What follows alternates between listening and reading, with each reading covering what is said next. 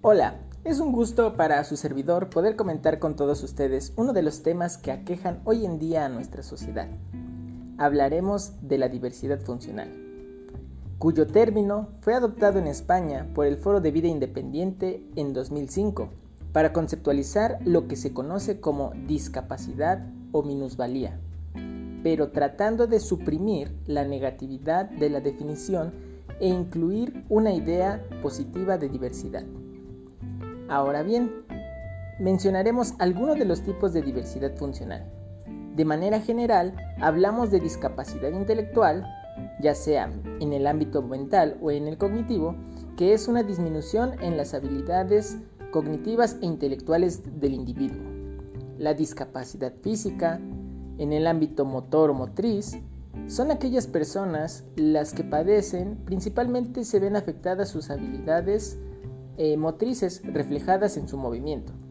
En la discapacidad sensorial se encuentran personas relacionadas con la disminución de uno o varios sentidos.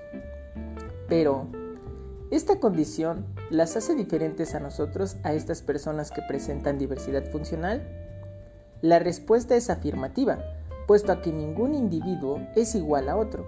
Más bien, lo que posiblemente vino a tu mente fue el hecho de que las personas con diversidad funcional necesitan un trato especial o diferente. Sin embargo, las personas con diversidad funcional tienen el derecho y nosotros, familiares, trabajadores, instituciones, tenemos la obligación de darles esa opción de dirigir o al menos participar en el desarrollo de su vida. Uno de los impedimentos, tales como la falta de compañía, amistades y apoyo de la comunidad se encuentran entre las barreras más comunes que afectan a esta población.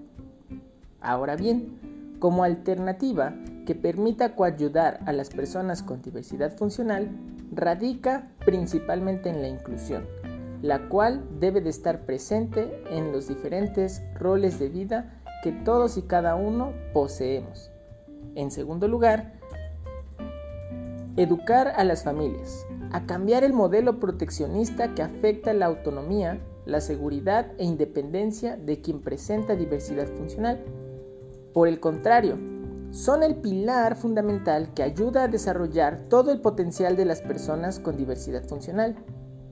Con esto, llegamos al final de esta pequeña reflexión, la cual esperamos que haya sido de utilidad para todos ustedes.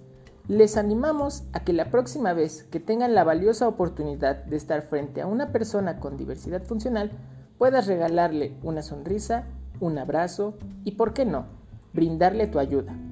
Hasta pronto.